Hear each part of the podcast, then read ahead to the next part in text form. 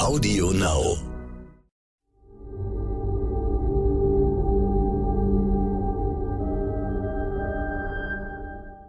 Es ist Freitag, der 5. August. Hallo und herzlich willkommen zum Stern-Podcast Ukraine die Lage mit Carlo Masala, dem Militärexperten und Politikprofessor von der Bundeswehr-Universität München und mit mir, Stefan Schmitz vom Stern. Reden wollen wir über die Ukraine. Da gibt es heftige Debatten um einen Bericht von Amnesty International, der der Ukraine vorwirft, Zivilisten als eine Art Schutzschild zu gebrauchen, äh, aus Krankenhäusern oder der Nähe von Krankenhäusern und Wohngebieten heraus zu operieren.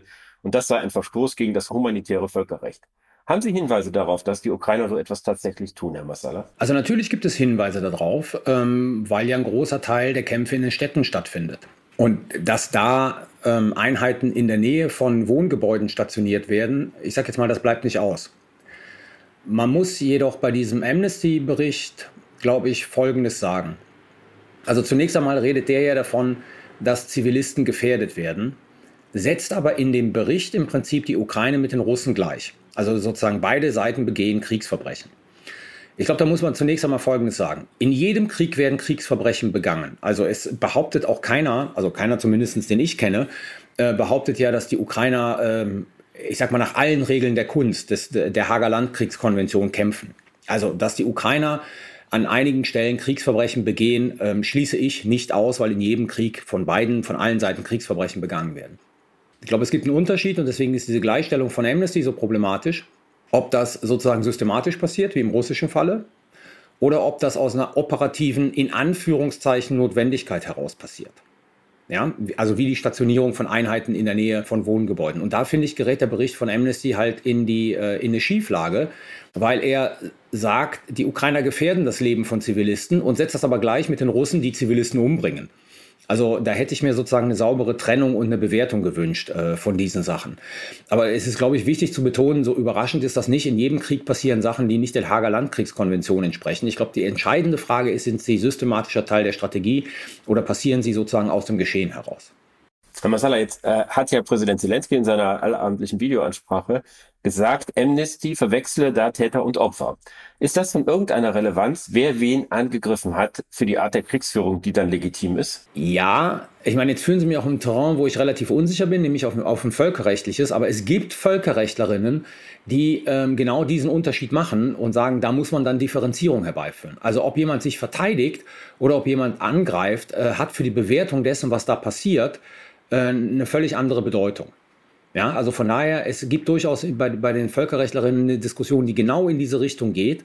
Und von daher hat äh, Zelensky da einfach einen Punkt. Er hat wirklich einen Punkt zu sagen, es gibt einen Unterschied, ob man sich verteidigt oder es gibt einen Unterschied, ob man angreift. Also ich meine, in beiden Fällen muss man dennoch letzten Endes ähm, die Konvention der Hager Landkriegsordnung beachten. Aber man muss es halt äh, auch in Relation setzen zu dem, äh, was, ähm, in welcher Position man sich befindet. Und jetzt muss man relativierend zum Amnesty-Bericht ja sagen, und darüber hatten wir letzte Folge oder vor zwei Folgen geredet, äh, die Ukrainer fordern ja auch systematisch ihre Leute auf, äh, umkämpfte Gebiete zu verlassen. Also sie, sie, können sie schon gar nicht als, als menschliche Schutzschilder benutzen, weil dann würden sie sie nicht auffordern, ge umkämpfte Gebiete zu verlassen, sondern dann würde man genau darauf dringen, dass sie da bleiben, damit man es den Russen sozusagen schwerer macht, bestimmte Ziele anzugreifen oder andersrum, damit man sozusagen die Russen in eine Falle lockt, wenn sie diese Ziele angreifen, weil, da, weil es dann zivile Tote gibt. Also auch das ein Punkt, äh, der in diesem Amnesty-Bericht meines Erachtens äh, nicht ausreichend Berücksichtigung findet. Jetzt ist ja diese Täter Opferkonstellation ist das eine. Das andere ist, dass ja die Ukraine sehr explizit darauf beharrt, dass sie die Verteidiger von Demokratie und Freiheit sind, dass sie für Werte einstehen, für, für hehre Ziele.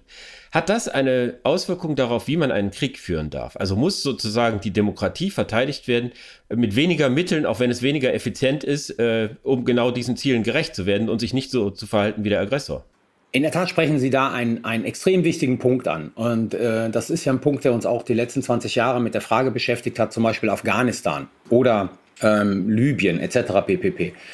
Ähm, demokratische Staaten müssen viel strikter die Regeln der Hager Landkriegskonvention beachten als sozusagen nicht demokratische Staaten. Also sie kämpfen letzten Endes mit einer Hand auf dem Rücken.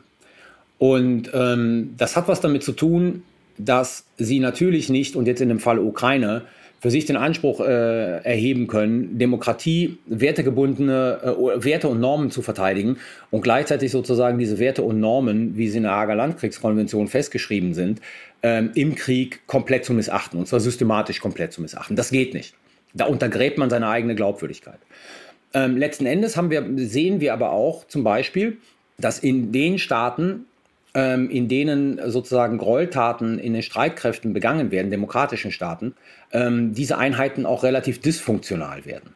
Also es schlägt dann sozusagen auf die Kampfesmoral und Kampfeskraft der Truppe auch nieder, wenn dieser Widerspruch existiert zwischen dem, was verteidigt werden soll und gleichzeitig die Art der Operationsführung, aber letzten Endes nichts mit diesen Werten und Normen zu tun hat. Von daher ist es zwingend für Demokratien, mit einer Hand auf dem Rücken zu kämpfen, um sozusagen erstens ihre eigenen Fundamente nicht zu e-, e-, erodieren zu lassen. Das hat dann natürlich auch was, ich meine, in diesem Falle auch was mit natürlich der Bevölkerung der Ukraine zu tun. Es hat auch was mit der Unterstützung durch den Westen zu tun. Also wenn, wenn die Ukraine jetzt plötzlich eine Soldateska entfalten würde, wie es die russischen Streitkräfte tun, ähm, dann ist da, davon auszugehen, dass Sympathien äh, und Unterstützung in NATO und EU-Staaten dramatisch sinken würden.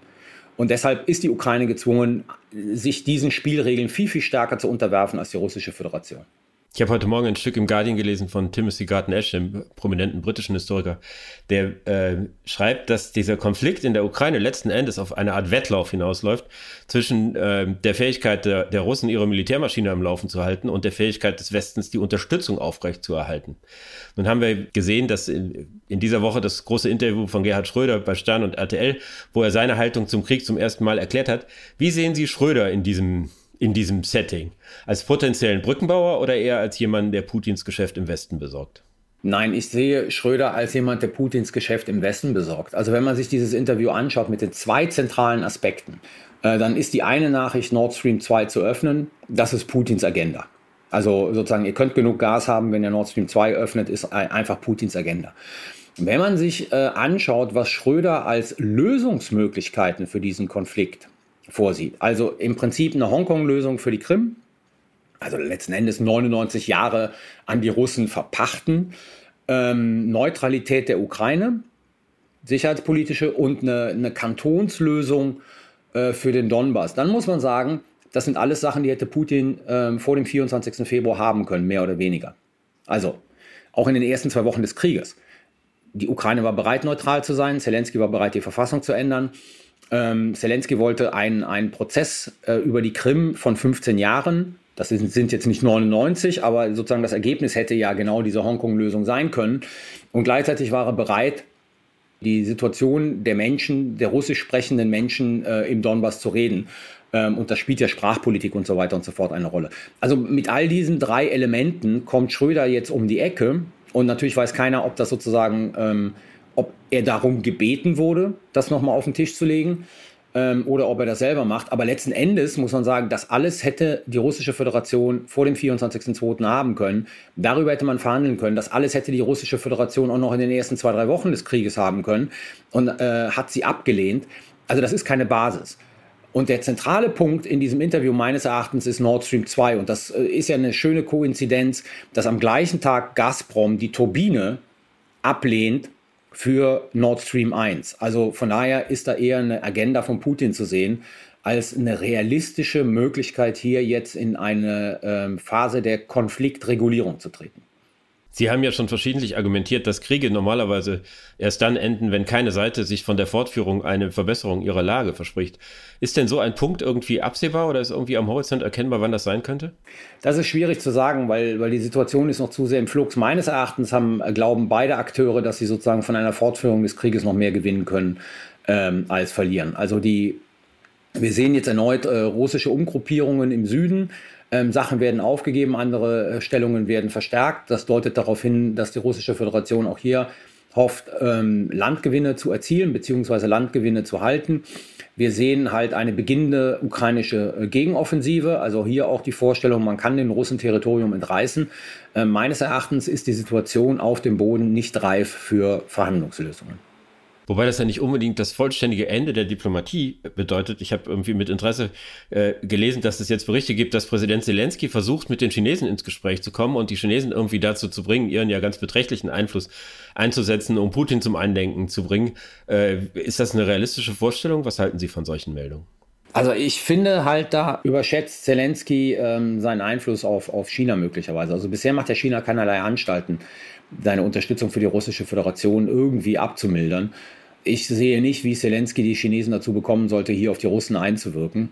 Ähm, deswegen glaube ich, diese, diese Avancen jetzt nach China mögen möglicherweise einen Sinn machen, weil natürlich, wenn sie zurückgehen auf die Verhandlungen, die in Istanbul geführt worden sind, ähm, aus der Position der Ukraine heraus auch China eine der Garantiemächte für die Sicherheit, für die zukünftige Sicherheit der Ukraine sein soll. Also von daher muss Zelensky mit denen im Gespräch bleiben, weil er will sie an Bord haben als Mitglied des Sicherheitsrates, äh, als äh, Garantiemacht ähm, für die Zeit danach. Aber ich glaube nicht, dass äh, die Ukraine in der Lage sein wird, einen Einfluss auf die Chinesen dergestalt auszuüben, dass sie irgendwie mäßigend auf die Russen einwirken. Also das tun die Chinesen, wenn es in ihrem Interesse ist, oder sie machen es nicht, aber sie werden es nicht tun, weil Zelensky sie darum äh, bitten wird. Nun haben wir diese Woche alle nach Taiwan geschaut und auf den äh, Konflikt äh, zwischen der Volksrepublik und Taiwan nach dem Besuch von Nancy Pelosi, der Sprecherin des US-Repräsentantenhauses. Da sieht man, wie sich die Beziehungen, die amerikanisch-chinesischen Beziehungen dramatisch verschlechtern, wie irgendwie ein neuer großer Krisenherd jetzt auch in den Fokus rückt. Hat der irgendeinen Einfluss darauf, was in der Ukraine und in Europa geschieht? Ja, der wird einen, dergestalt einen Einfluss darauf haben, dass wenn äh, sich diese Krise dort verschärft, ähm, und ich meine jetzt nicht, dass ein Krieg ausbricht, aber wenn sich diese Krise dort verschärft, militärisch äh, sozusagen an Spannung zunehmen, sicherlich die Amerikaner ähm, gezwungen sein werden, mehr Truppen in diese Region zu verlagern. Und dann werden sie nicht umhin kommen, auch teilweise auf Truppen, die gerade in Europa stationiert sind, zurückzugreifen was natürlich dann hier die Politik verändern wird. Also das heißt, die Europäer zwingen wird, mehr Verantwortung zu übernehmen. Also von daher gibt es einen Einfluss zwischen äh, der Krise in Taiwan und dem Krieg in der Ukraine. Ich danke Ihnen, Herr Massala. Ich danke Ihnen. Das war Ukraine die Lage. Die nächste Folge finden Sie, wenn Sie mögen, bei Stande.de, Audio Now und überall, wo es Podcasts gibt, am Dienstag. Natürlich freuen wir uns, wenn Sie unser Angebot abonnieren und falls Sie noch mehr wissen wollen zu den Themen des Tages, empfehle ich Ihnen unseren Stern-Podcast heute wichtig. Vielen Dank und hoffentlich bis Dienstag.